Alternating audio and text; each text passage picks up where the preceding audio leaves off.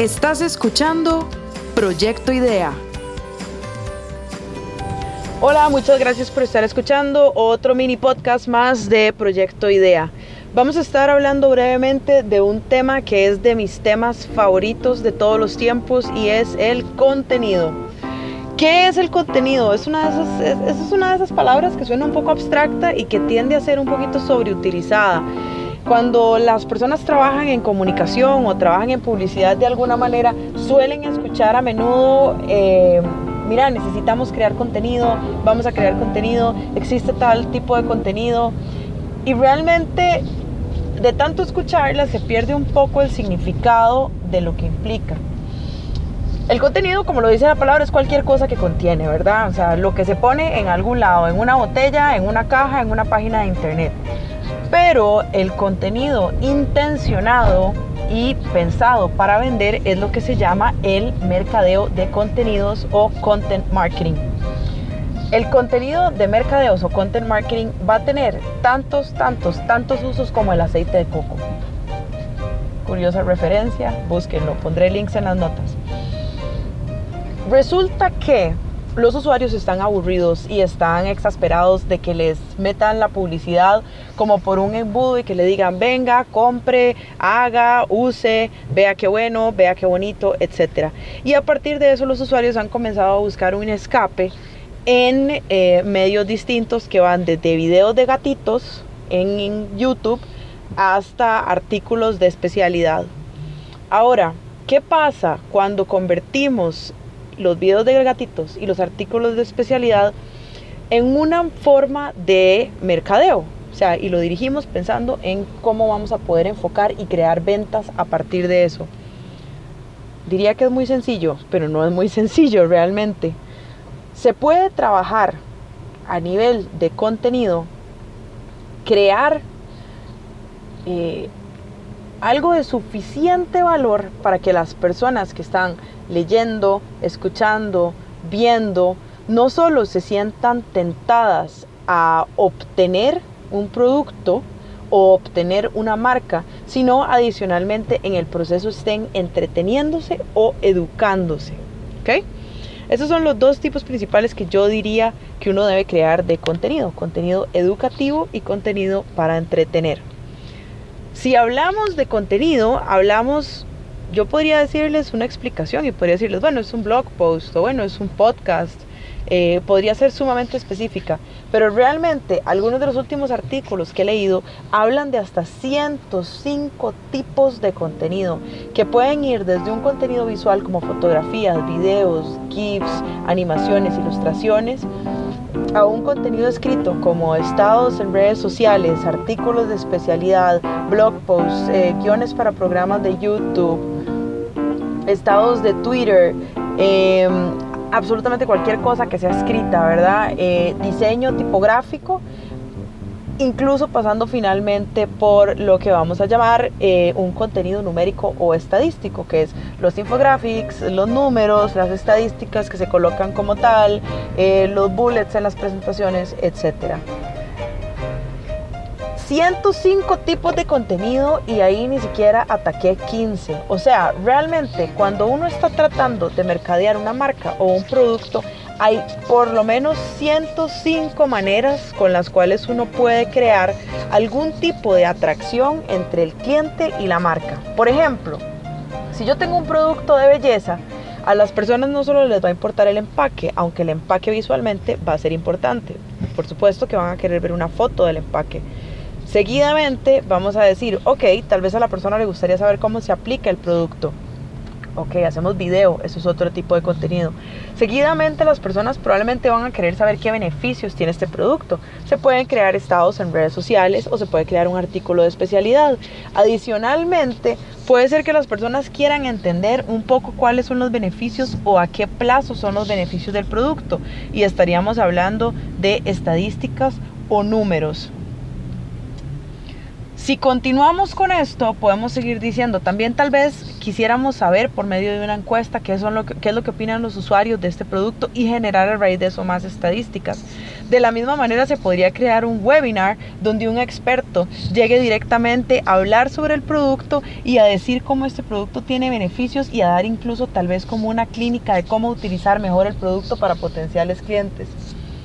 La lista puede seguir. Si yo continúo, aquí nos pueden dar las horas de las horas de las horas mientras seguimos analizando los tipos de contenido que se pueden crear. La publicidad como tal, donde simple y sencillamente de manera directiva le decimos a un cliente, compre, o sea, colabore y participe, no es la publicidad que se está buscando tener en este momento, ni es la publicidad que necesariamente los clientes están esperando obtener. De lo contrario, lo que se está buscando es crear de una manera creativa e inventiva e innovadora sobre todo una manera en que podamos comunicar los beneficios, las ventajas y las maravillas de nuestros productos a nuestros clientes. Compre ya, llame ya, como decían esos infomerciales que salían en los canales de poco ranking o de poco rating en las madrugadas hace un montón de años. No sé si recuerdan haber visto esta película que ganó algunos Oscars el año pasado llamada Joy, donde esta mujer, Joy, acabo de olvidar su apellido, pero pueden buscar la película Joy, la voy a poner entre las notas del podcast creaba un producto y ese producto, estamos hablando de que eran los 70s, y ese producto inicialmente para poder venderlo de manera retail, o sea, a gran escala, tenía que recurrir a un programa de infomerciales para venderlo. En ese momento simplemente se paraba frente a la cámara construyendo un tipo de contenido visual para el cual tenía un pequeño guion que ella ya había creado, hablaba sobre las ventajas del producto, lo cual generaba ventas. Claramente este proceso era mucho más fácil en los 70s cuando la competencia era muchísimo menos y los medios estaban mucho más claros. Y por competencia no es solo por la cantidad y tipos de productos que habían disponibles para el consumidor, sino también la cantidad de ruido que había y que cuando las familias se sentaban a ver televisión, se sentaban todos juntos solo a ver televisión, sin smartphones, sin computadoras, sin tabletas y toda su atención iba hacia la televisión. Entonces captar su atención era muchísimo más fácil y más sencillo que lo que puede ser ahorita cuando, cuando una persona se sienta frente a la televisión. Los baby boomers van a ver televisión mientras probablemente leen el periódico o leen algo en su tablet. La generación X probablemente está muy ocupada tratando de trabajar y terminar de sacar su carrera adelante, por lo cual ven muy poca televisión o si ven televisión ven programas que están trending o usan su computadora al mismo tiempo. La generación Y y los millennials ni se digan, conectados al smartphone y si el programa no aporta nada de valor, ni siquiera lo ven. Y la generación Z ya ni siquiera ven televisión, ni tampoco usan las redes sociales convencionales, entonces están en cualquier otra cosa o haciendo cualquier otra actividad que no tenga absolutamente nada que ver con lo que nosotros podríamos estar vendiendo o ofreciendo por medio de un programa de ese tipo. 105 tipos de contenido. ¿Hay que hacerlos todos al mismo tiempo? No. ¿Hay que hacerlos todos el mismo año? No, tampoco. Se habla según las estadísticas de que las empresas exitosas generan 15 blog posts por mes. Eso representa más o menos unos 3.5 posteos por semana. ¿Qué tan realista es eso para una persona que está comenzando o que está emprendiendo? No es tan realista. ¿Qué tan realista es eso para un blogger? Si se dedica full time es bastante realista. Pero aún así conozco muchos bloggers locales que eh, precisamente porque en Costa Rica no se sostiene todavía un negocio de este tipo, solo por escribir y solo por patrocinar, que igual tienen otro tipo de responsabilidades o tienen que ir a eventos, etcétera, por lo cual escribir tres blog posts por semana es difícil.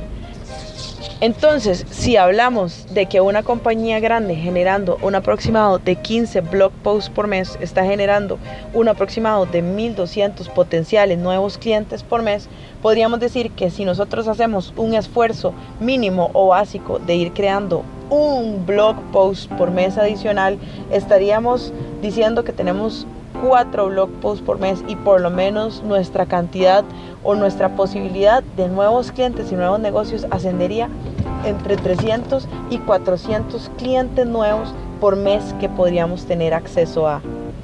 Y esto solo hablando con blog posts, ¿verdad?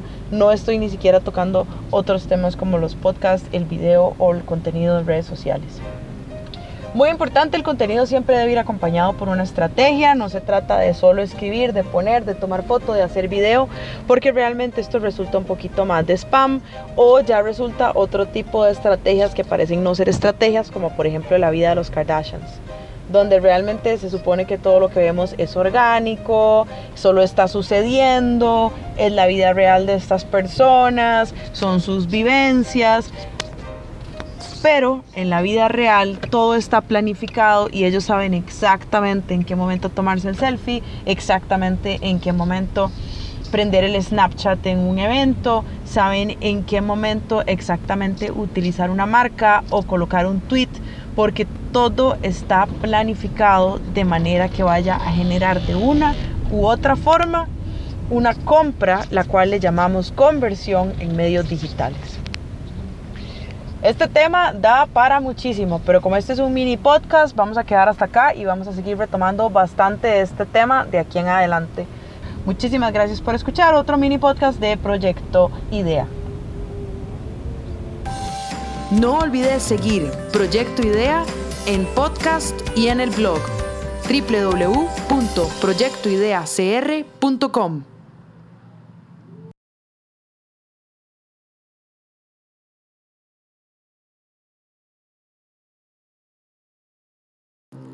Proyecto Idea, un podcast para creadores y emprendedores.